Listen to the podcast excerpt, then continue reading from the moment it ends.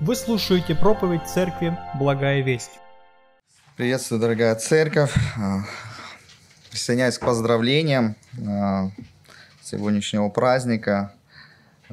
Праздник Троицы или праздник сошествия Духа Святого на апостолов. И хочу вместе с вами вспомнить эти события, поразмышлять об этих событиях. И проповедь я назвал «Твое место в Божьей истории». Я хотел, чтобы мы не просто как-то отвлеченно а, вспомнили то, о чем говорится, а, о чем вспоминается в этот праздник, а, но приложили к этому лично свое сердце, а, услышали Божье Слово к своему сердцу. А, и я хотел, чтобы мы посмотрели на несколько отрывков, которые об этом событии нам повествуют, и ответили на три вопроса. А, что произошло в тот исторический день?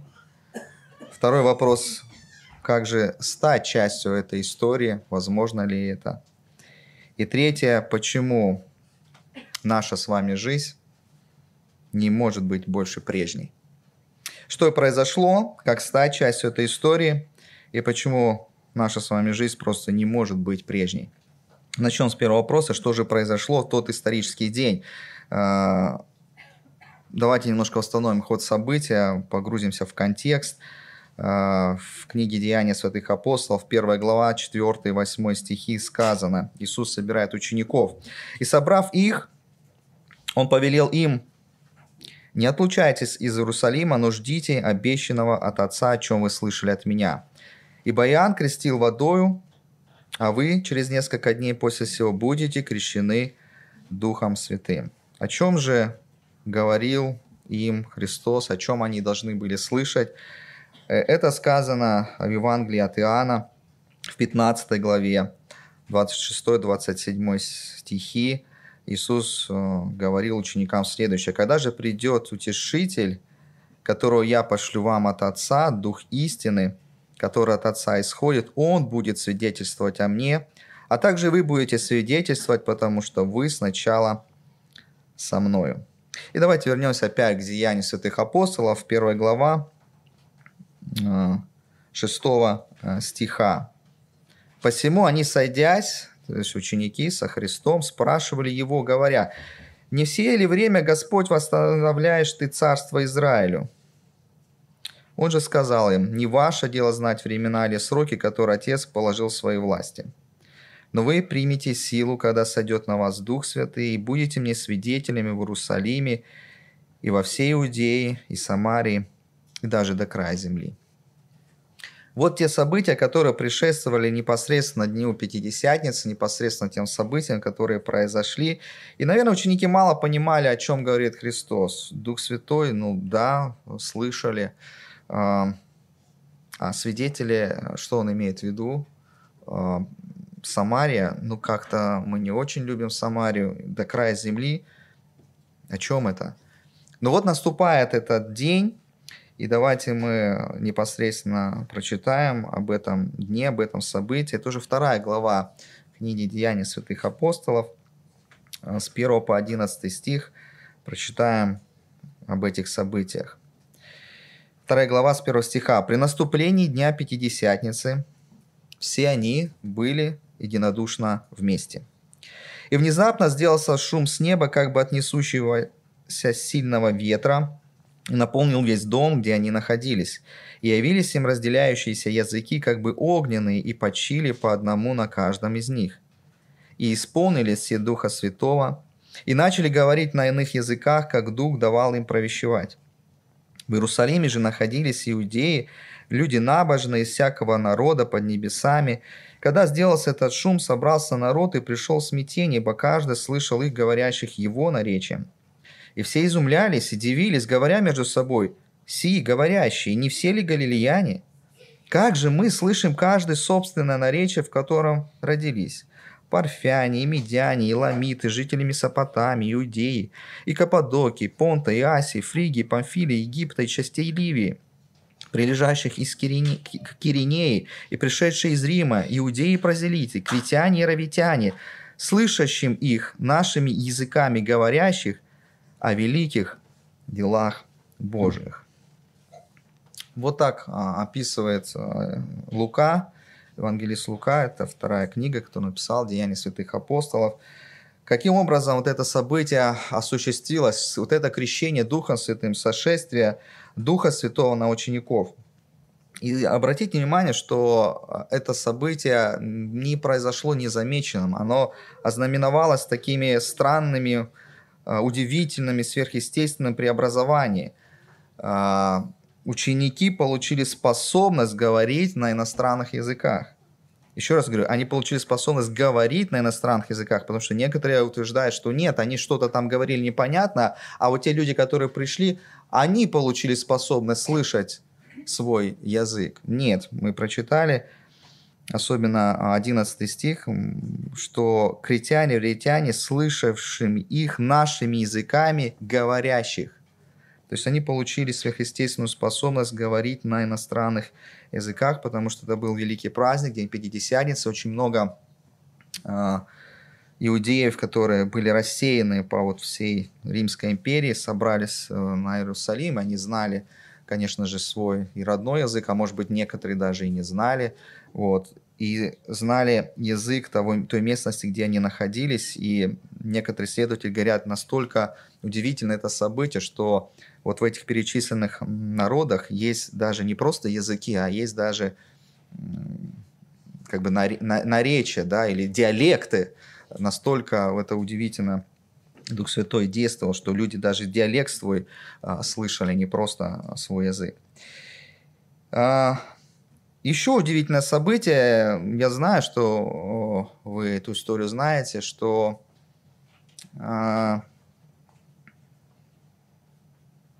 ученики до вот этого события, несмотря уже на то, что они видели Христа воскресшего, они были в страхе, они не способны были говорить об этих великих делах Божьих, но вот именно вот после этого события, сразу же, можно сказать, тотчас, когда Дух Святой сошел на них, когда исполнилось то пророчество и слово Христа, что вы будете крещены Духом Святым, они выходят из той горницы, где они собрались, где они единодушно были вместе, и они начинают проповедовать. Проповедовать. А, если раньше они прятались из опасения от иудеев, как-то сторонились, то здесь вдруг у них ну, что-то происходит. Ну, Теперь вдруг у них есть дерзновение, у них есть смелость говорить о Христе, которого распяли. Они теперь не боятся э, того, что все вокруг узнают, в том числе начальствующие римские власти, что они, э, оказываются, действительно в числе были тех 12 учеников. Петр, который когда-то отрекся из-за страха, я никогда его не знал, теперь говорит, а я его знаю. Я действительно его знаю. Это вот это метаморфоз, вот это изменение, мы о нем еще немножко коснемся далее. Но еще удивительно, о чем же проповедуют а, апостолы? Мы читаем, что они проповедовали о великих делах Божьих. И если мы дальше вторую главу будем с вами читать, то мы увидим проповедь апостола Петра, одного из тех, кто проповедовал на этих разных а, языках. И мы увидим, что великие дела Божии – это проповедь Евангелия. Это проповедь о смерти Иисуса Христа, это проповедь о воскресении Иисуса Христа, это проповедь о вознесении Иисуса Христа.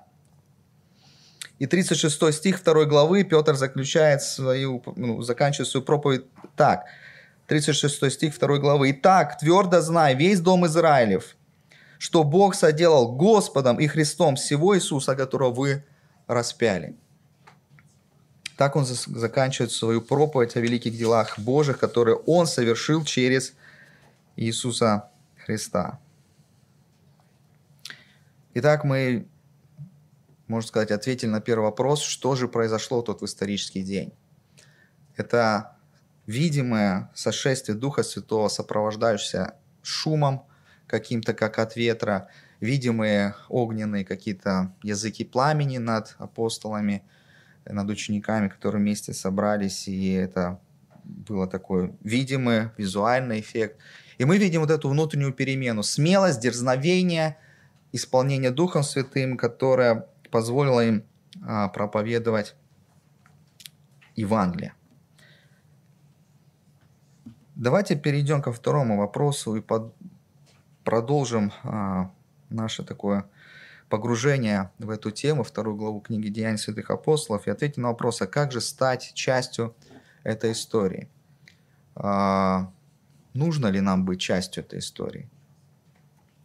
Потому что сошествие Духа Святого не ограничилось только учениками в день Пятидесятницы.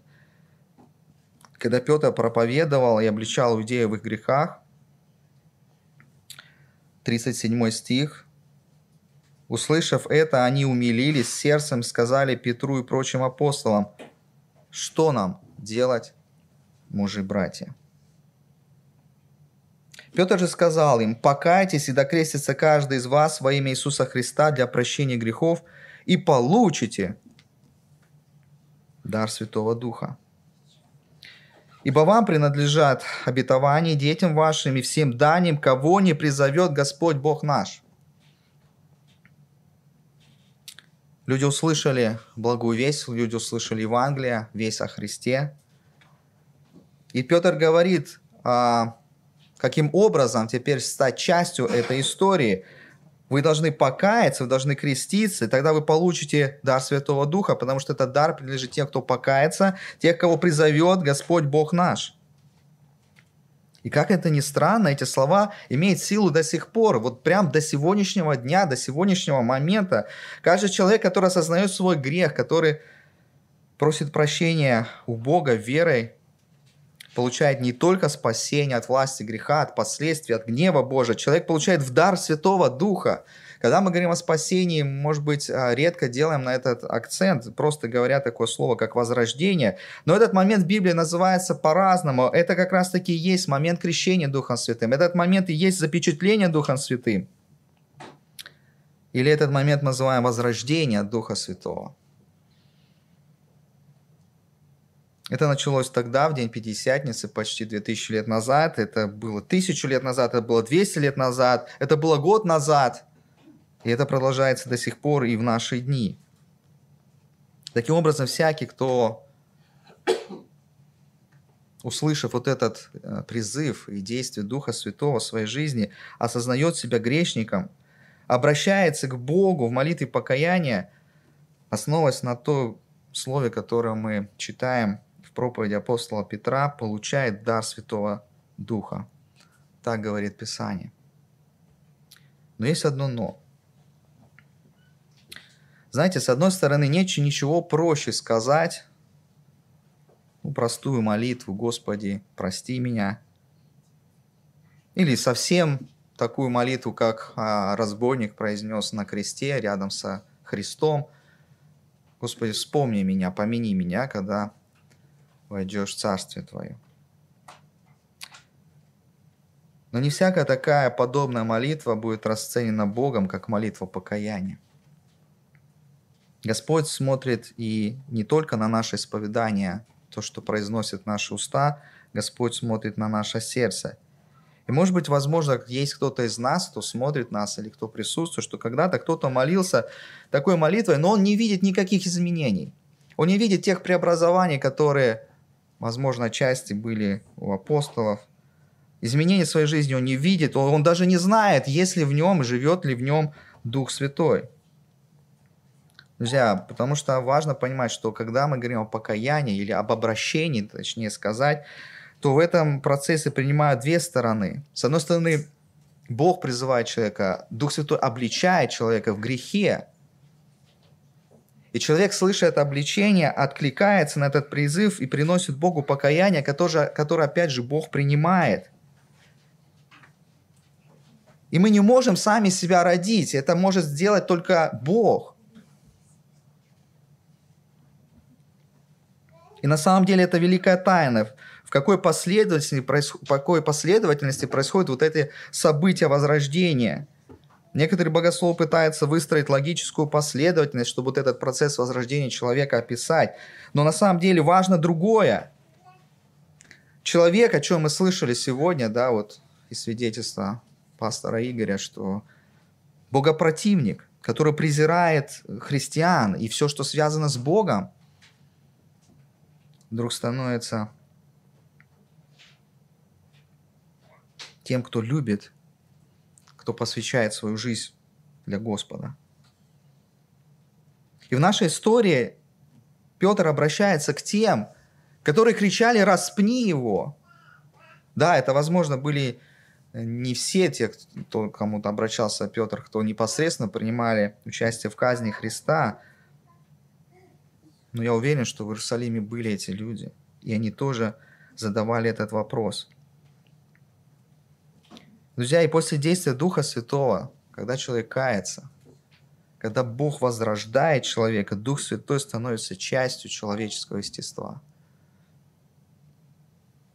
Библия говорит о Духе Святом еще очень интересном моменте. Она демонстрирует вот эту связь, связку Духа Святого человека и говорит о Духе Святом как о залоге. Во втором послании Коринфянам, в первой главе 21-22 стих сказано – Второе послание Коринфянам, 1 глава, 21-22 стихи. «Утверждающий же нас с вами во Христе и помазавший нас есть Бог, который и запечатлел нас и дал залог Духа в сердца наши». Друзья, это тоже очень важно понимать. Дух Святой, живущий в нас, это гарантия нашего спасения.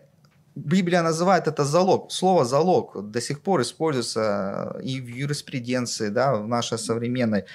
Когда две стороны заключают договор, у них есть э, намерение, что кто-то купит какой-то товар, там, недвижимость, и говорит, я вот даю вам э, залог, да, э, это означает то, что это гарантия, то, что человек выполнит свои обязательства и что основной договор будет заключен вскоре. Или когда мы берем что-то в прокат, и вас просят оставить залог какую-то свою ценность или ну, элементарно документ, удостоверяющий личность. Оставьте залог документ, и тогда берите там тот товар на прокат, который вы хотите воспользоваться. Это служит гарантием, что вы вернете за своим документом и не уйдете с тем, что вы взяли в прокат домой или не подарите кому-то. И Писание очень серьезно предупреждает, что если мы не имеем Духа Святого, то мы даже не Его. Это другой текст, Римляна 8 глава, 9 стих. Римляна 8 глава, 9 стих. «Но вы не по плоти живете, а по духу. Если только Дух Божий живет в вас, если же кто Духа Христова не имеет, тот и не его». Мы с вами э, видим, что из проповеди апостола Петра, вот во второй главе Деяния святых апостолов, что тот, кто кается, получает Святого Духа, и это гарантия нашего спасения, гарантия нашего прощения. Это гарантия встречи с Богом в будущем не как судьей, а как любящим отцом, который примет нас в свои обители. Друзья, это моя с вами история. Это наша с вами история. Мы стали частью этой истории благодаря тому, что Дух Святой, возродив нас, стал частью нашего естества.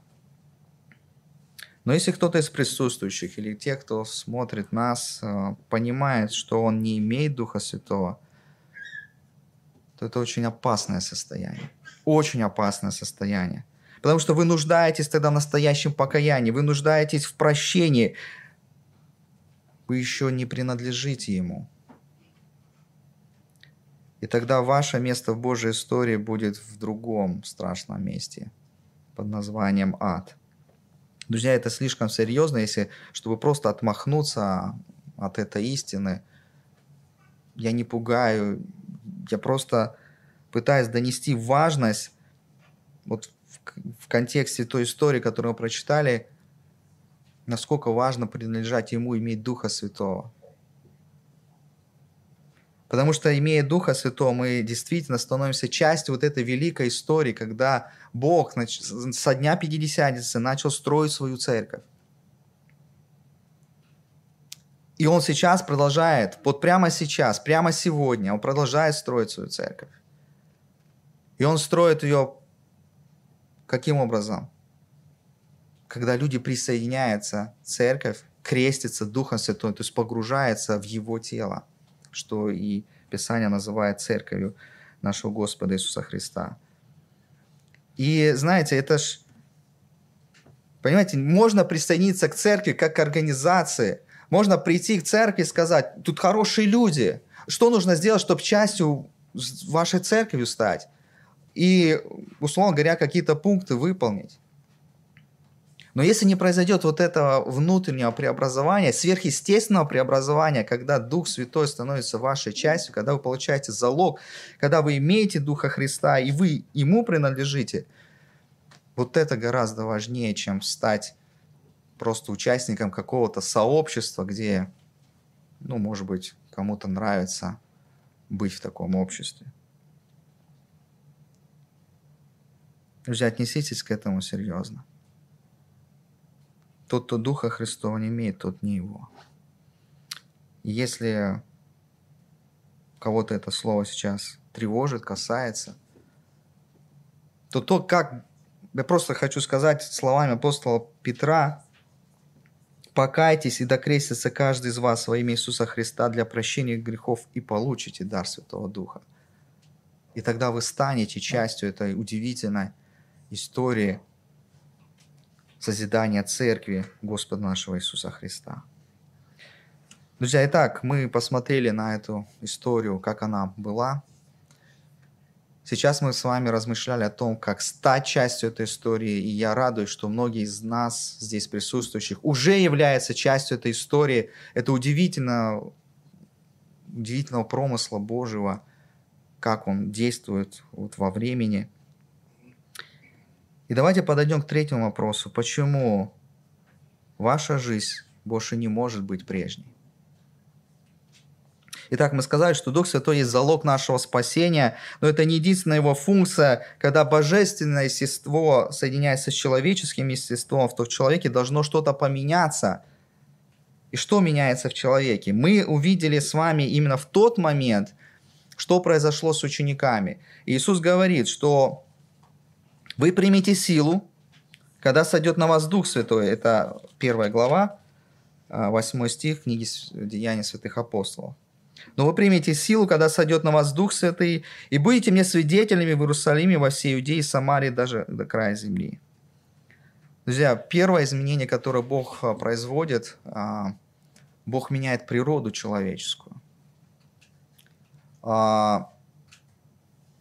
Бог воскрешает духовно мертвого человека и дает ему новая природа. А, ветхозаветные пророки об этом говорили, что Бог возьмет каменное сердце и даст плотяное сердце, вложит свои законы в сердца людей. Это, можно сказать, духовная операция, которую Бог производит над нашими сердцами. И благодаря вот этому преобразованию, этому, этой метаморфозе, с этим приходят и сила Духа Святого, чтобы быть свидетелем. Господь э, Христос призывает учеников и нас с вами быть свидетелями. Свидетелями чему? На самом деле, э, быть свидетелем и благовествовать – это немножко разные вещи. Когда у нас была школа благовестия, мы об этой разнице говорили. Быть свидетелем тех событий, которые Бог произвел в твоей жизни – И призыв благовествовать – это когда мы говорим то, о чем говорил Петр, о великих делах Божьих, то есть о Евангелии, что совершил Христос для того, чтобы нас спасти. Поэтому первое, а, почему наша жизнь не может быть прежней, если мы рождены от Духа Святого, если мы крещены Духом Святым, потому что в нас проявляется Божье естество, Дух Святой поселяется в нас. Помните, вы храм живущего у вас Духа Святого. Два рядом человека. Один человек имеет Духа Святого, другой не имеет Духа Святого. И это огромная разница. Один мертвый, другой живой для Бога. Один не способен не грешить, у другого есть эта способность, потому что Бог наделяет через Духа Святого силой не грешить, побеждать грех. Меняется наше естество, появляется сила. И это первое, что... Первое, почему наша жизнь больше не может быть прежней. Второе, вместе с Духом Святым каждый христианин получает дары Святого Духа для а, можно сказать, для важного служения, которое Бог определяет каждому. В нашей истории мы увидели проявление дара иных языков или иностранных языков. Это первое было проявление. Но когда а, мы читаем весь Новый Завет, особенно послание апостола э, Павла и Петр об этом пишет, то тема духовных даров, она раскрывается более глубже – и поэтому вместе с Духом Святым мы не просто получаем силу, не просто получаем способность быть свидетелем, благовествовать, э, силу противостоять греху, побеждать грех, мы еще получаем и духовные дары. Первое послание Коринфянам, 12 глава, с 4 по 11 стихи. Первое послание Коринфянам, 12 глава, с 4 по 11 стихи. «Дары различны, но Дух один и тот же, и служения различны, а Господь один и тот же, и действия различны, а Бог один и тот же, производящий все во всех. Но каждому дается проявление Духа на пользу. Одному дается Духом слово мудрости, другому слово знания тем же Духом, иному вера тем же Духом, иному дары исцелений тем же Духом, иному чудотворение, иному пророчество, иному развлечение духов, иному разные языки, иному истолкование языков – все сие же производит один и тот же дух, разделяя каждому особо, как ему угодно. Это один из отрывков, их где-то четыре основных отрывка, которые раскрывают тему духовных даров. Нам, конечно же, стоит упомянуть и сказать, что часть даров, необходимых, необходимых в периоде становления церкви, сейчас прекратили свое существование – но принцип остался тем же. Я до покаяния, до возрождения, и я после покаяния, после того, как Дух Святой наполнил мою жизнь, мое естество, меня, это разные люди не только по природе, но и по наличию духовных, духовных даров или духовного дара, который служит для созидания церкви. Писание говорит нам, что Каждый, кто рожден от Духа Святого, он получает еще сверхъестественную способность для созидания церкви. Конечно, это работает, а, отчасти это просто Божья премудрость. Бог использует нашу историю, наш опыт, наши природные какие-то таланты, способности. А, и все это усиливает сверхъестественным даром Духа Святого. И тем самым а, созидается церковь. Почему? Потому что мы прочитали, что это служение он разделяет как ему угодно, и все это для пользы. Для пользы. Для пользы его тела. Итак, почему моя и ваша жизнь не может быть прежней, если мы с вами стали частью, сопричастником Его церкви, если мы возрождены, если в нас Дух Святой? Потому что Бог дал нам дары, и эти дары служат для того, чтобы мы их использовали для созидания церкви. Друзья, строить церковь а, человеческими усилиями просто невозможно. Перед каждым из нас стоит просто невыполнимая миссия. Если бы Христос, э, когда перед тем, как э, возноситься, не дал вот эти обетования, что вы примете силу, когда сойдет на вас Дух Святой – я уверен, что ученики просто бы провалили эту миссию. Ну, посмотрите, да, на Петра, на Иоанна, которые хотели э, Яков и Иоанн испепелить Самарийский город. Петр, который отрекся. Без действия Духа Святого, без вот этого внутреннего преобразования – это было бы невозможно совершить ту работу, которую совершили они. И на протяжении всей истории, если мы будем смотреть на церковь, как она жила, и казалось бы, самые обычные люди.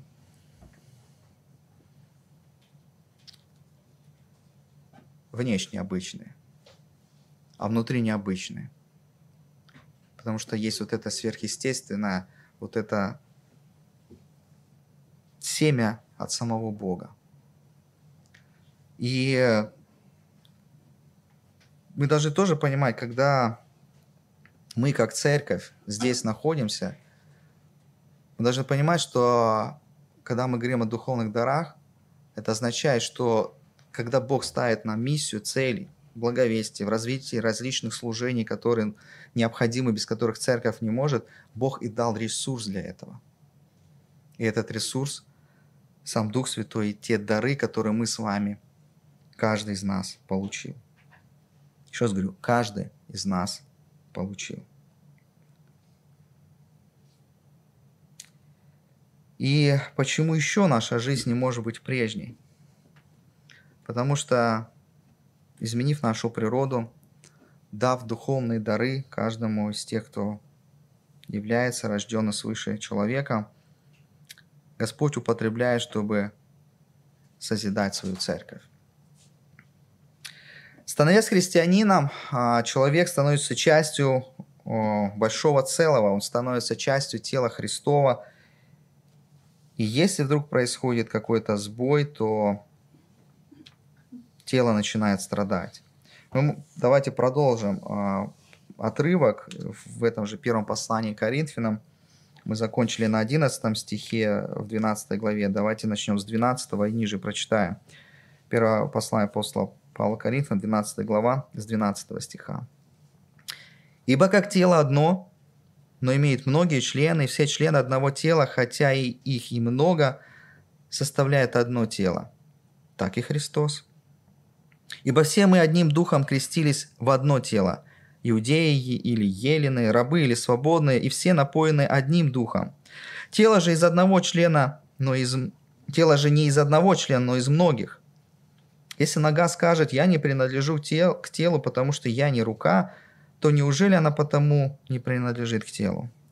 И если ухо скажет, я не принадлежу к телу, потому что я не глаз, то неужели оно потому не принадлежит к телу? Если же все тело глаз, то где слух? Если же все слух, то где обоняние? Но Бог расположил члены каждого в составе тела, как ему было угодно. И снова употребляется эта фраза, которую мы прочитали чуть ранее, заканчивался 11 стих. «Дух, разделяя каждому особо, как ему угодно». Это суверенное право Бога распоряжаться и давать э, каждому из христиан, из христиан, которые стали его, эти дары как ему угодно. Опять же, Бог своей премудрости учитывает э, всю нашу историю, весь наш прошлый опыт, э, все наши природные таланты и дает еще и сверхъестественную способность от Духа Святого. И мы должны с вами понимать, что мы в связке, мы в команде. Для здорового функционирования тела все должно быть на своем месте – мы сейчас очередной у нас а, с нашим Максимком, очередные обследования, связаны с его здоровьем. И насколько, вот когда врачи видят сложность, они вот думали, что вот так это функционирует, и вот была у нас операция, да, и потом, когда сейчас обследуют и понимают, что-то не сработало, а почему так? Наверное, вот э, это вот так должно работать несмотря на все как это, научно-технический прогресс и продвижение медицины, несмотря на сложнейшие операции, которые сейчас делают врачи, они не все могут понять, как устроено тело и как од... что-то одно влияет на другое. И предположение было одно, оказалось, что что-то по-другому. А что по-другому, умные дяди и тети не могут сказать. Более же сложно, когда мы говорим о церкви, о духовном теле, да, о теле Иисуса Христа. Да, тело Иисуса Христа – это Вселенская Церковь, но когда мы читаем Писание, мы должны четко увидеть и проследить, что а, всегда, говоря о теле Христа, э, апостолы, которые писали послания, они а, акцент делали на поместных церкви, на такой, как мы с вами. И мы не должны просто думать в таких масштабах. Ну да, я же Вселенской Церкви принадлежу. Ну, я могу в одной церкви побыть, в другой церкви побыть. Друзья, Бог помещает нас не просто в свое тело, как Вселенскую Церковь, но помещает каждого из нас видимое воплощение Вселенской Церкви, которая есть поместная Церковь. И в поместной Церкви мы вот в этой связке. И каждый член тела Христова нужен, потому что он действует – свою меру. И читая продолжение первого послания Коринфянам, 12 глава, теперь с 19 стиха. А если бы все были один член, то где бы было тело? Но теперь членов много, а тело одно. Не может глаз сказать руке «ты мне не надобна» или также голова, нога «вы мне не нужны». Напротив, члены тела, которые кажутся слабейшими, гораздо нужнее, и которые нам кажутся менее благородными в теле, а тех более прилагаем попечение. И неблагообразные наши более благовидно покрываются, а благообразные наши не имеют в том нужды. Но Бог соразмерил тело, внушив о менее совершенном большее попечение, дабы не было разделения в теле, а все члены одинаково заботились друг о друге. Друзья, Бог, э, наша жизнь не может быть прежней. Если Бог сделал из нас, из врагов Бога, сделал христианинов, сделал нас учениками, сделал нас последователями своими, даровав нам Духа Святого, то невозможно быть вне церкви. И наша жизнь до возрождения до покаяния и после возрождения, после покаяния не может быть другой. Бог погружает нас в свое тело, и Бог призывает нас присоединиться к поместной церкви. И наша жизнь теперь совершенно другой. У нас другой график, у нас другие приоритеты. Теперь Бог говорит, у тебя есть миссия, у тебя есть задача, я тебе дал особые дары, и я хочу, чтобы ты их употребил на созидание моего тела в том месте, в том городе, в том районе, куда я поместил тебя. И это удивительная Божья премудрость того, что Он совершает в нашей с вами жизни, в нашей поместной церкви. И то, о чем Павел писал, если немножко перефразировав или пофантазировав, иногда, знаете, когда глаз видит что-то, и говорит, слушайте, вот я вижу вот это не так, вот это не, вот это не так. Почему? Потому что Бог кого-то сделал глазом, который способен это увидеть. Приходит ухо, образно говоря, говорит, вы что, не слышите, что вот это, вот это, вот это нужно исправить или улучшить? Но глаз не ухо, а ухо не глаз. Иногда нам кажется, что ну почему кто-то что-то а, не видит, не слышит, не обращает на это внимания, не прикладывает к этому руки, не идет туда. Друзья, потому что мы все разные. Кто-то глаз, кто-то ухо, кто-то руки, а кто-то ноги. Кто-то уста, которые провозглашают, а кто-то руки, которые идут и делают. И Бог соразмерил это тело, да, Он э, разделил э, и эти дары и соразмерил. И вот этот образ то, того, как функционирует обычное человеческое тело, это образ того, как функционирует поместная церковь. Это удивительный образ, который Бог раскрыл через апостола Павла. И еще раз говорю, это должно нам еще еще раз напомнить, что наша жизнь не может быть прежней. Она не может быть в отрыве от церкви Христовой. Потому что Бог меня туда крестил, Он меня туда поместил. Итак, друзья, отмечая праздник Троицы, мы с вами, говоря о том, где же мое место в Божьей истории, мы затронули три вопроса, немножко прояснили, еще раз вспомнили для себя тот исторический день, что тогда произошло в тот день Пятидесятницы. Мы с вами проговорили о том, как стать частью этой истории, и это покаяние – искреннее покаяние перед Богом, отклик на действие, обличающее действие Духа Святого и рождение свыше, которое осуществляет Бог над человеком. И самое важное, наверное, для большинства здесь присутствующих, слушающих, мы должны для себя еще еще раз ответить на вопрос, почему моя жизнь не может быть прежней. Потому что я не себе принадлежу я теперь его. И у него есть замысел о том, где и как, каким образом я должен созидать его тело. Пусть Господь благословит нас. Кому какая часть сейчас необходима, может кому-то нужно присоединиться, стать частью этой истории, покаяться. Может кому-то нужно переосмыслить и посмотреть на свой график жизни, на устройство жизни и, и ответить себе вопрос, а где церковь, какое оно место занимает в моей жизни. Занимает ли оно первое место Занимает ли она то место, как Бог видит? Или оно по остаточному принципу? Это тоже очень важный вопрос, на который снова и снова нам нужно дать себе ответы, и пусть Господь благословит нас, чтобы мы дали верные ответы, был у нас верный отклик на Божье Слово, на Божью истину, и это тоже а, служило бы все для славы Господа и для пользы Его Церкви. Аминь. Давайте помолимся. Наш Господь и Бог, мы благодарим Тебя за это удивительное, удивительное повествование, Слово Твое о том, как Ты удивительно совершаешь свой план искупления, созидания церкви Твоей, Господь. Мы благодарим за это историческое важнейшее событие, когда началось зарождение церкви, Господь, когда Дух Святой, Ты не просто почивал на отдельных людях, но Ты, Господь, погружаешь нас свое тело, и мы, Господь, становимся частью этого тела. И когда Ты, Господь, поселяешься в нас, когда мы становимся храмом, живущего в нас Твоего Святого Духа. Мы благодарим за это удивительно, и мы, говоря об этом, может быть, даже не до конца понимаем, что в нас находится, кто в нас находится, к чему мы призваны, какой силой обладаем, и, и думая, может быть, о своих немощах, э, смотря на свою жизнь, э, понимая, что мы слабы, Господь, забываем о том, что